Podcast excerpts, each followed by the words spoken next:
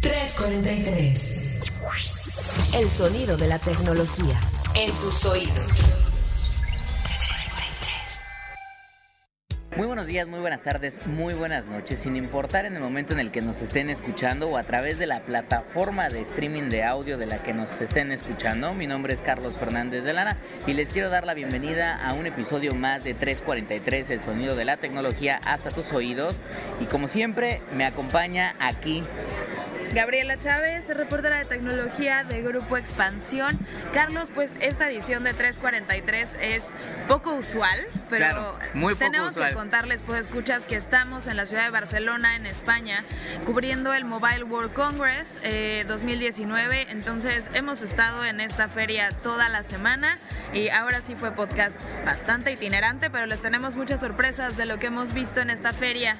Claro, eh, interesante porque además tuvimos la suerte, Gaby, de que no nos estamos conectando vía teléfono porque hubiera sido complicado por el tema del el audio, primero que nada, pero también complicado por el tema de los horarios. Entonces, bueno, afortunadamente Gaby y yo estamos justamente aquí en el Mobile World Congress 2019 y sin duda alguna, Gaby, para entrar de lleno, porque hay varios temas que sucedieron alrededor de la feria, que nada más para darles un contexto muy rápido, es una feria que el año pasado recibió a cerca de 107 mil personas de más de 200 países. Entonces, es una gran cantidad de personas. Estamos ahorita grabando en lo que es la sala de prensa internacional, en donde están periodistas de prácticamente todo el mundo, por si ahí escuchan voces que pasan. No es que tengamos una producción muy grande. Es pues, inevitable. exactamente. Es inevitable, no hay cabinitas acá. Pero imagínense que es el lugar menos ruidoso que hemos encontrado en toda la feria, porque entre los stands, la gente hablando, la música que ponen para las exhibiciones, es complicado grabar eh, sin ruido.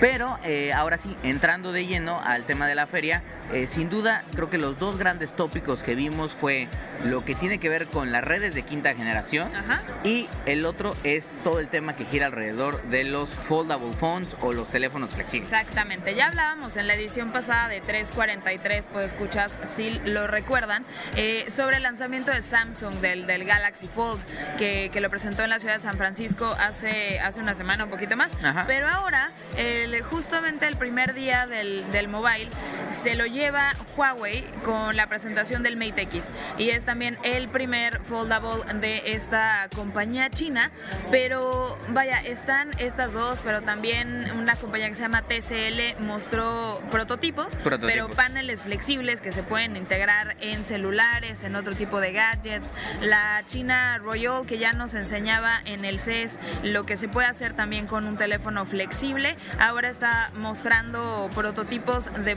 bueno, las bocinas no eran prototipos, ya me dijeron que esas iban a salir este año a, mediados del año, pero son estos paneles flexibles que se pueden integrar en bocinas, en bolsas, y ya si nos queremos ver muy creativos, en gorritos y playeras y todo, ¿no? Pero todos los paneles flexibles están aquí al, por mayor en el, en el mobile y no sé, a mí me pasa algo muy curioso con estos, con estos foldables. Tanto Samsung Carlos como Huawei, sí los vimos, sí son teléfonos de 5G, cuestan más de 2.200 euros, por ejemplo, el de el Mate X de Huawei. Sí, más caro que, pues el, que el de 2.200 euros va a ser más de 50 mil pesos, queridos escuchas. Pero lo más curioso, pues escuchas, es que nosotros no hemos podido jugar con ellos y nadie, porque están como si estuviéramos viendo arte o estuviéramos viendo una joya, un diamante, porque los tienen como resguardados. Por ahí me decían como la Mona Lisa, es decir, detrás de vitrinas la gente está parada un par de metros de estas vitrinas en donde adentro de la vitrina está el teléfono ahí corriendo, está encendido, está exhibiéndose.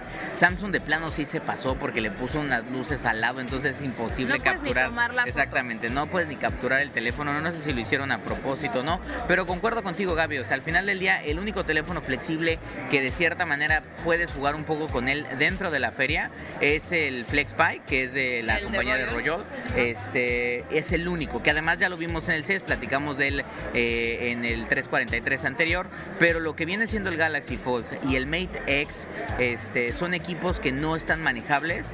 Los ejecutivos, por ejemplo, de Huawei tenían el equipo y se lo mostraban, decían acerca a algunos periodistas, pero solo lo podía manipular el ejecutivo de Huawei. Ahora, hablando del teléfono per se, eh, del Mate X, sin duda alguna es una pieza de tecnología ultramoderna, porque, eh, y seguramente ya contarás del tema de la famosa Falcon Wing o Alcon Wing, pero en términos de specs, el teléfono tiene el último procesador eh, de Huawei de 7 nanómetros, tiene una batería de más de 4000 miliamperios, creo que son 4500 miliamperios, con una carga de 55 watts, o sea, si ya de por sí, para que sea una idea, 55 watts de carga, es decir, podrías cargar prácticamente el 90% de tu batería en, media hora. Este, entonces, eh, digamos, tiene carga inalámbrica, tiene eh, tres cámaras. Entonces, al final del día, en términos de pieza tecnológica, tiene una pantalla OLED Full HD este, de, de 6 pulgadas, obviamente cuando está cerrado, de 8 pulgadas cuando está en formato completamente desenvuelto, por así decirlo.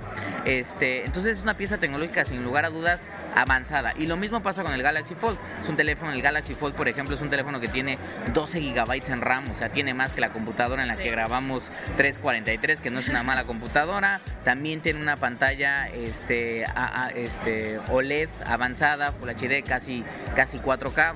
2.5K, este, nada más que el, el Samsung, el Galaxy Fold tiene por así decirlo, dos paneles, uno frontal chiquito de 4 pulgadas y cuando ya lo abres por dentro tiene un panel de 6.4 pulgadas. También es 5G, ¿no? También es 5G, o sea, son equipos que tienen chipset 5G. Sin lugar a dudas, son muy avanzados. No los hemos podido, no los hemos podido este, tocar ni manipular y me parece interesante que no los hayamos logrado manipular porque creo que uno de los grandes retos que tienen los teléfonos flexibles, más allá de las pantallas, más allá de duración de batería, más allá de la calidad de la cámara, que creo que eso ya está resuelto es el famoso tema de la bisagra. La ah, bisagra va a ser el 100% del futuro de esos teléfonos flexibles. Pues claro, es lo que los hace manipulables realmente eh, como teléfonos flexibles, porque con, sin esa piececita, puedo escuchas, no se doblaría la pantalla, básicamente.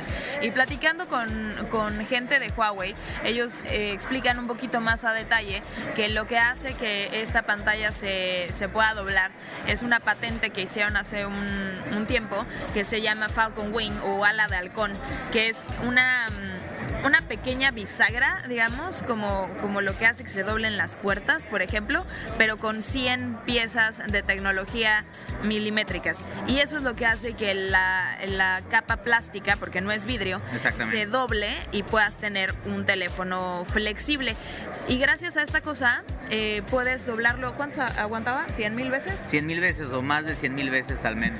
Exacto. Entonces, vaya, ellos dicen que, que, que puedas doblar la pantalla de este teléfono más de 100 mil veces o, al menos 100 mil veces, le garantiza eh, al usuario que le va a durar algunos añitos y no va a tener que gastar otros 50 mil pesos en un teléfono como este, ¿no? Insisto, ese será uno de los temas más importantes porque la bisagra de estos teléfonos flexibles va a ser la que determine, uno, durabilidad, pero también va a ser la que determine qué tan gordito queda a la hora de estar doblado. Por ejemplo, el, el, Mate X eh, es un teléfono que Huawei logró que cuando está completamente cerrado prácticamente está plano, es decir, incluso hay un clip que como que engancha el equipo y entonces no hay ningún espacio entre lo que viene siendo el desdoblez de la pantalla y el equipo.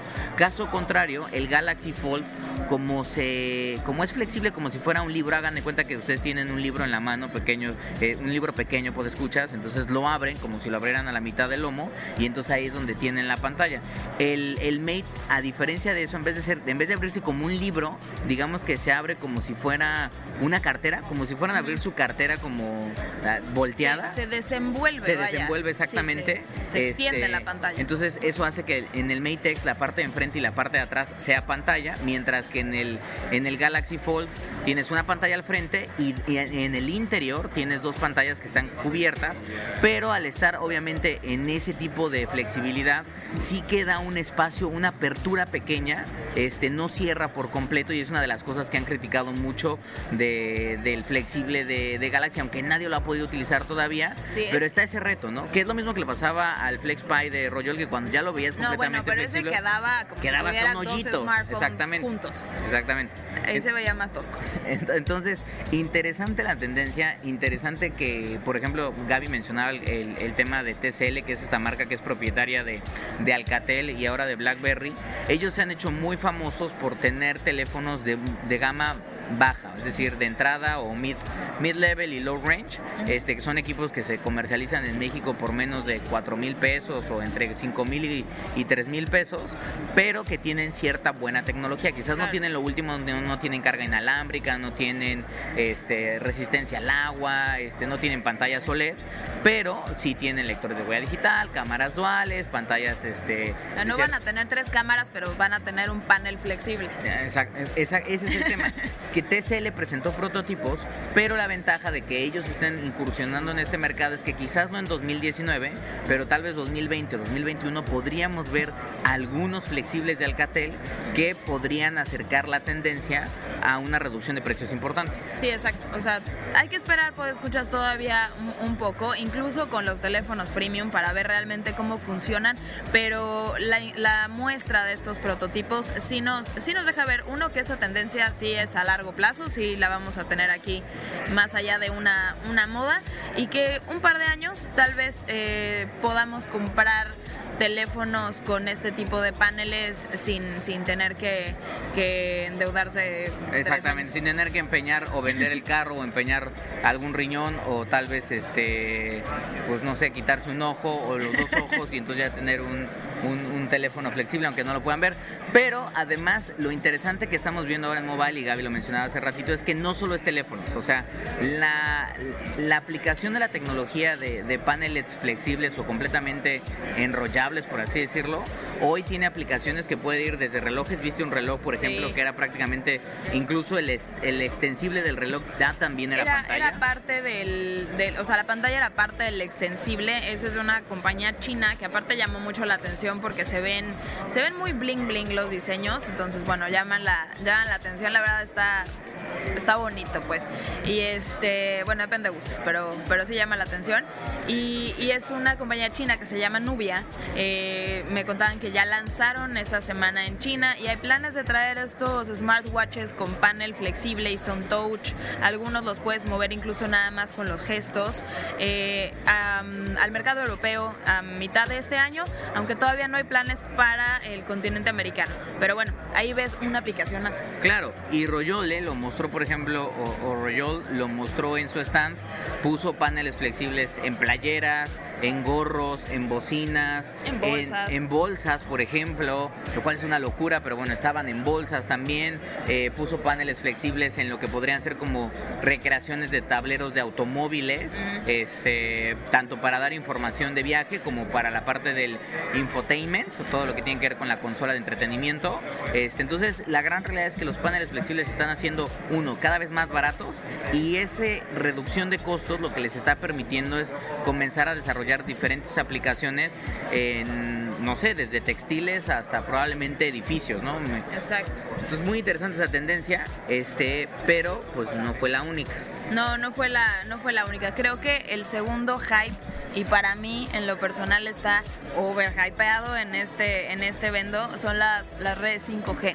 Ves el logo de 5G por todos lados porque no hay un stand que no lo tenga y vaya, sí es o sea, estas redes de, quinta generación, sí es algo que va a llegar, eh, pero creo que hay que hacer una, una clara distinción de que sí van a ser 10 veces más rápida la, la velocidad que tú tengas en internet de, de subida y de bajada para, para manejar tus archivos o navegar lo que sea, pero realmente el tener redes 5G no es tanto un rollo de usuario.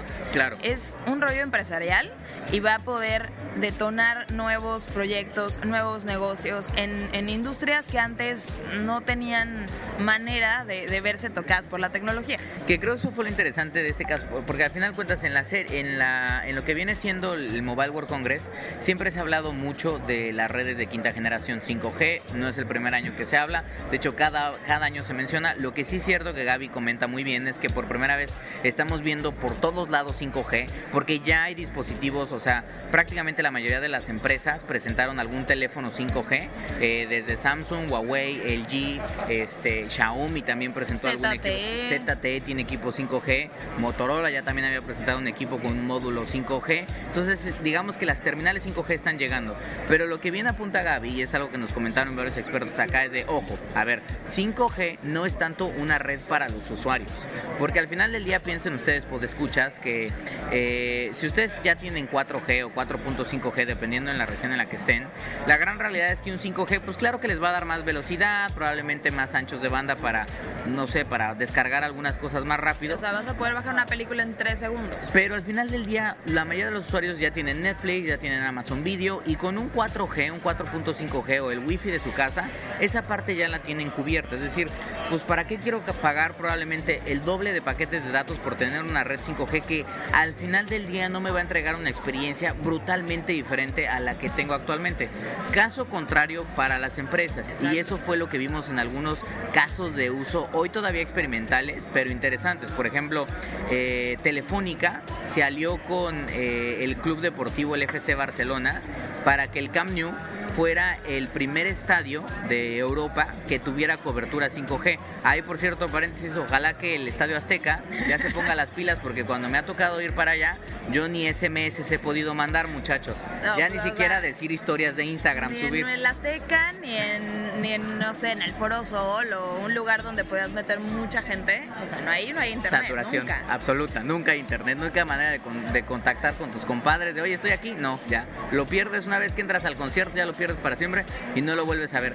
Pero eh, digamos que acá el FC Barcelona ya tiene cobertura 5G y mostraron un caso de uso muy sencillo, que es a través de cámaras de 360 grados, este 4K, los usuarios con un casco de realidad virtual podrían estar viendo un partido del Barcelona Ajá. en el campo en tiempo real, porque la, la transferencia de datos, gracias a la red de 5G, sería menor a los 400 milisegundos. Entonces, Pero literalmente tú lo o sea, estás... estás dentro del No, estadio. no, tú estás en tu casa. Ok. Tú estás en tu casa, tienes un modem 5G o tendrás un modem normal, te pones tu casco de realidad virtual, puede ser un Oculus, un HTC Vive o un, un Galaxy Gear, te lo pones y vas a estar en el estadio, en el momento del partido, viendo el partido en 360 grados, pero en tiempo real. No va a ser una grabación a la cual te vas a meter y vas a poder como voltear y ver algo que ya está pregrabado.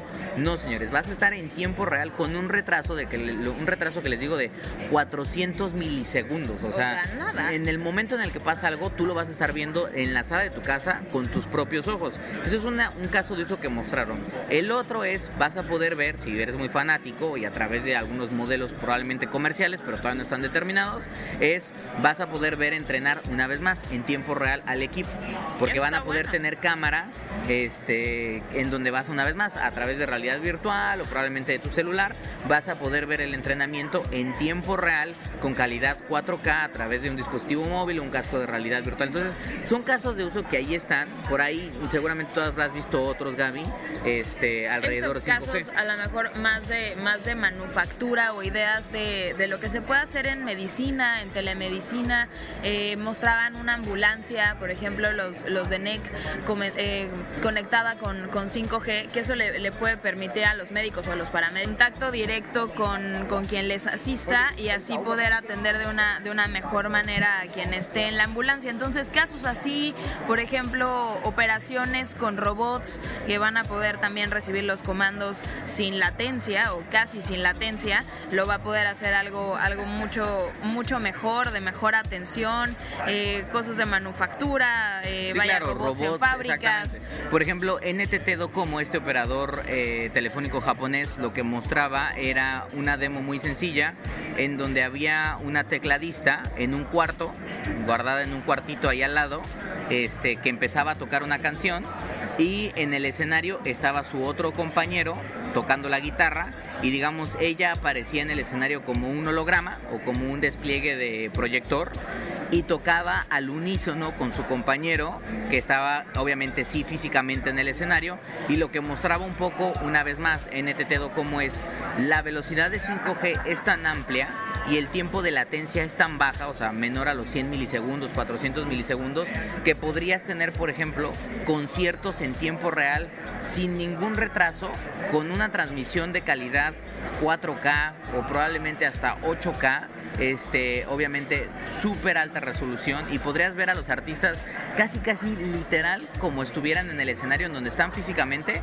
pero en cualquier otra parte del mundo. Entonces, eh, lo mismo pasaba, o sea, bien dices, casos de manufactura, casos de telemedicina, casos, por ejemplo, en la construcción o incluso en momentos de emergencia. Hay, un, hay algún caso interesante en donde si hay algún derrumbe o algún terremoto, en vez de mandar a seres humanos a buscar, manda robots y como están conectados vía redes 5G, en tiempo real tú puedes estar controlando las máquinas y sacando los escombros sin arriesgar vidas humanas, pero con esta garantía de que el tiempo de respuesta entre lo que tú estás haciendo en la ubicación en la que estés y la máquina es prácticamente inmediato. Entonces creo que es lo que estamos viendo ahora de 5G. No se emocionen, no digan perfecto, ya se acabó, ahora sí ya voy a poder descargar todas mis series en tres segundos. No, muchachos, eso todavía no va a pasar. Porque además tú sacaste unos datos interesantes de que, oh, ¿qué creen? Oh, ¿qué creen? lamento ser la aguafiestas de todo esto, lo siento, pero los numeritos no, no, no mienten. Y vaya, estaba platicando con, de hecho, con una ejecutiva de IBM que justo hablaba de un poco desmitificar la tendencia. Y vaya, es claro que tiene que haber una curva de inversión y una curva de adopción de la tendencia. Y em, lo que hace que esto no vaya a suceder el próximo año o que este mismo eh, año ya lo tengamos en nuestras manos es que la curva de adopción que tiene que pasar de 5G para que esto sea una realidad es de 5 años, Carlos. Entonces, vamos por ese camino, sí, pero no va a ocurrir tan rápido. Si tuviéramos eh, efectos en 343, muchachos, ahorita sonaría, una buena producción, sonaría... Sí, se cayó un poquito la, tendencia, pero bueno, no está tan lejos, sí, sí, estamos en ese buen camino. Y en cuanto a la adopción, eh, ahí ven unos números súper interesantes, porque las regiones eh, que están más avanzadas son específicamente, bueno, aquí es, es un país, está, Corea del Sur, que es lo más eh, avanzado que hay en, 5G. También está Estados Unidos, que se, esto se estima que para 2025 tengan una, un adelanto de implementación de 5G de menos de 50%, pero está alrededor de 48-49%. Que ya es bastante, ¿eh? Va a estar buenísimo entonces ir a esos países a probarlo. Va a estar América Latina? Si ellos van a estar como en cuarenta y tantos por ciento, ¿cómo va a estar América Latina? Échame el efecto especial otra vez, por favor. Suelta el número.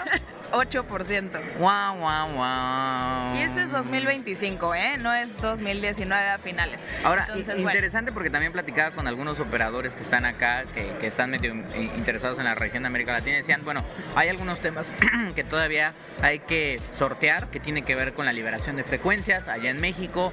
Eh, la UIT, que es la que se encarga de hacer como estos estándares, se va a reunir en próximos meses justo para definir cuál va a ser la frecuencia, sin meternos en tantos detalles técnicos, prácticamente la banda que están recomendando este, eh, es ya la que estamos hablando de 2.8 gigahertz, o sea, es una banda bastante elevada, este, y la de 700, o sea, puede correr en algunas de esas dos. Entonces, en México ya se está trabajando un poco para hacer cierta liberación. Exactamente, sobre todo en la banda 700, pero hay un tema todavía que pues obviamente hay que licitar las bandas, de hecho GCMA, a ver si luego reportamos también ahí en expansión, sacó un reporte interesante que hay que echarnos un clavado para verlo a detalle y poderlos compartir pero sacó un, tema que lo que dices, en la región lo que urge un poco es esta aceleración en la licitación de las frecuencias, porque lo que van a permitir es la compra de las frecuencias para empezar a hacer despliegue eh, de la tecnología. Tomen en cuenta, escuchas, que para la industria de telecomunicaciones el cambio de red, o sea, del cambio de generación de red, es un cambio que sucede cada 10 o 15 años. Entonces, es una oportunidad multimillonaria para desplegar infraestructura y generar nuevos negocios. Entonces, todo el mundo está súper interesado en estas redes. El problema es que no es tan fácil como, como decir, va, listo ya. Implica muchas cosas de inversión, de infraestructura, y ya si nos metemos en un rollo político, licitaciones, contratos, competencia y demás, bueno, ya es otro, otro problema, pero por eso la curva de adopción todavía va a tardar al menos cinco años. Pues bueno, ahí está 5G, otro de los grandes temas. Y Gaby, quizás para comenzar a cerrar ya este 343, eh, Sonido de la Tecnología hasta tus oídos eh, barcelonés, Edición eh, Barcelona. edición Barcelona. Eh, ¿Algo más que te haya llamado la, atención del Mobile World Congress? ¿Algo más que hayas visto mientras recorrías los pasillos eh, de la FIRA? De sorpresas, tengo que decir que hubo una marca que me pues sí me, sorprendió un poco por, uno por el booth que, pusieron súper grande, como un hospitality enorme y demás, pero también por lo que mostraron, porque en los últimos años Nokia, o ahora HMD, este, había mostrado cosas que evocaban a la nostalgia, o sea, este, estos teléfonos retro, pero ya smartphones, pero con ese diseño medio, medio noventero, medio ochentero, eh, apostándole a, lo que fue tal vez el, eh, la marca en esa, en esa época. Ahora no se fueron por ahí y esa fue mi sorpresa porque mostraron sí teléfonos de entrada, o sea, desde 35 dólares, pero mostraron un flagship que la verdad sí me llamó muchísimo la atención porque mientras todo mundo le está apostando a las pantallas flexibles, ellos se fueron por cámaras. Eh, no sé si pudieron ver, puedo escuchas, para los que estén atentos de las transmisiones de expansión, hicimos un Facebook, un Facebook Live y lo mostramos, pero es el Nokia 9 Pure View que tiene en eh, la parte de atrás un circulito con cinco cámaras, eh, tres sensores de color, dos sensores monocromáticos, un flash y este y otro y otro sensor adicional. Y esto lo que va a permitir es que el teléfono se vuelva una cámara profesional y además hicieron una asociación con Adobe para poder editar todas las fotos en Lightroom desde el teléfono. Entonces, esa apuesta, la verdad sí fue sorpresa. Pues mira, la verdad es que tuve la oportunidad de estarlo utilizando un poquito. Se ve interesante el teléfono en el sentido de que es un teléfono que está muy bien construido en términos de diseño y en términos de hardware, bien. Ahí la verdad es que HDM, HDM que ahora es este, propietaria de la marca Nokia, creo que está haciendo bien las cosas. En términos de la cámara, noté dos cosas en el poquito tiempo, en los pocos minutos que me lo prestaron ahí estando en el stand. Uno es, en efecto, cuando captura la imagen, tarda mucho más que lo que podría tardar cualquier teléfono que tenemos en procesar la imagen. Creo que me explicaban un poco es porque dense a la idea de que con estos cinco sensores están trabajando al mismo tiempo, cada uno toma una imagen de 12 megapíxeles, no significa que vayas a tener una imagen, o sea, cada foto que tomas tengas una imagen de 60 megapíxeles, siempre vas a tener una de 12, pero lo que hace el software es cuando toma la imagen, los cinco trabajan en conjunto, generan capas, de hecho cada fotografía, por lo que decían ahí los expertos de HDM, es que tiene cerca de 1200 capas de edición, lo cual te permite hacer ajustes sobre la imagen muy avanzados, es decir, ajustes sobre, por ejemplo, si quieres hacer eh, efecto bokeh, que es este efecto de modo retrato, es decir, hacer borroso el fondo, lo puedes hacer no solo sobre el objeto que está enfrente, sino también sobre múltiples objetos que están alrededor de la imagen, porque lo que hace la cámara es puede detectar no solo a la, a la persona al frente, sino también otros elementos que hay en la fotografía y difuminar todo lo demás.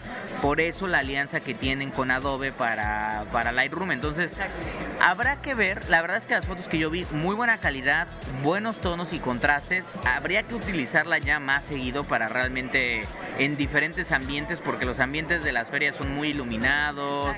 Entonces, de repente, como que no puedes tener un contraste real. Ojalá que llegue a México, porque no te confirmaron si llegaba. Eso ¿no? está confirmado todavía. El precio es de 699 dólares, que también está bastante atractivo. Eh, pero no me confirmaron todavía si va a llegar a México o no. Se va a empezar a vender en algunos otros mercados a partir de marzo, pero es lo único que, sabemos por el momento. Y sí, Carlos, como decías, o sea, a lo mejor en el, en el uso rudo, no sé si responda tan rápido, pero a mí sí no, no me quedó duda que a la hora de editar eh, puedes hacer mucho más de lo que puedes hacer con, con casi cualquier teléfono. Claro que paréntesis, por eso también las imágenes las guarda en formato RAW.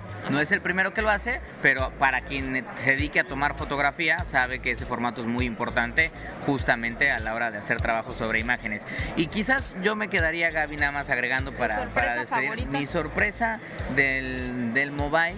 Este, vi algunas cositas, pero creo que algo interesante fue la propuesta que trajo el G al mercado con el B50 o V50, si nos queremos poner muy técnicos, pero es bueno, B50. Eh, es el primer teléfono 5G del G. No sabemos si va a llegar a México porque pues 5G, pues tal vez no va a estar en México ahora. Este, sí presentaron el G8, que eso es un teléfono que sigue la tendencia del G, por ahí tiene un, par de cosas interesantes. Una de ellas me parece medio gimmick, que es esta posibilidad de que puedas controlar como con, Con la cámara de enfrente, con gestos y movimientos. Nos costó un montón de trabajo sacarlo en el Facebook Live, entonces hay que agarrarle mucho la onda. Este, pero el B50 trae la propuesta de que es un teléfono normal, es 5G, trae muy buen desempeño, muy buen procesador, etcétera, etcétera. Pero LG lo está comercializando también con una funda especial, una funda que se conecta a otra pantalla. Entonces, digamos que una vez más, el teléfono se hace más gordito, como una carterita, más choncha, este, pero al momento de abrir, y se cierra por completo, al momento de abrirlo, tú tienes la posibilidad, sin ser flexible, sin el tema de una bisagra y eso, bueno, al menos una bisagra interconectada, este, tienes un teléfono con dos pantallas, porque la funda lo que hace es que te agrega otra pantalla que está conectada al sistema operativo y que te permite correr prácticamente todas las aplicaciones de manera dual. O sea, tú puedes tener, puedes estar viendo un video de YouTube o Netflix este, de un lado de la pantalla y en el otro puedes estar, no sé, leyendo correos o contestando un WhatsApp o no sé, interactuando con tweets, lo que tú quieras. Este, solo hay muy pocas aplicaciones que están interconectadas aún, una de videojuegos en donde la segunda pantalla Es se vuelve tu control, control, ajá. exactamente. Este, fuera de eso no hay mucho uso más, pero es interesante como el G dice, no nos vamos al tema de flexibles porque es un tema que es muy caro todavía para el usuario y por eso nos estamos yendo por el tema de pantallas duales. Es una opción, ¿no? Pero como, como decíamos en el Facebook Live, creo que queda claro que los, las marcas creen, y no sé si, si realmente aplique para todos los usuarios, creen que necesitamos más de una pantalla en, en nuestros smartphones. Y yo creo que para algunos casos sí está bueno. Ajá. No creo que vaya a ser algo que le guste a todo el mundo. Totalmente. Pero, pero está bien, ¿no? Como tendencia, tenemos algo nuevo. Pues bueno, pues ahí está, pues escuchas que no se diga que a pesar de la distancia no grabamos como siempre y como cada semana 343 el sonido de la tecnología hasta tus oídos, Gravi, muchas gracias este A por ti, habernos Carlitos. acompañado. No se les olvide darle corazoncito ahí en Spotify, suscribirse, también ya estamos en Google Podcast. Déjenos todos los comentarios con el hashtag 343 podcast. Estamos en las redes de expansión en Twitter, por ejemplo, como arroba expansión MX. Este, y también estamos en Facebook como expansión. Recuerden el hashtag 343 podcast. Y bueno, pues yo soy Carlos Fernández de Lara. Muchísimas gracias por habernos acompañado en este 343. Y bueno, nos escuchamos la próxima semana. Mi nombre es Gabriela Chávez y nos escuchamos igualmente la próxima semana. Ya vamos a estar en México, entonces va a ser una edición itinerante otra vez. Yo no sé, pero bueno, yo me voy por unas tapas y nos escuchamos después, queridos, pues escuchas. Bye. Bye.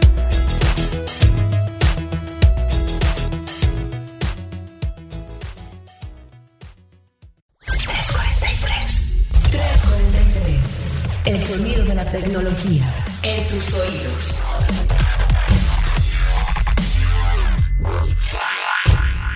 Tres cuarenta y tres.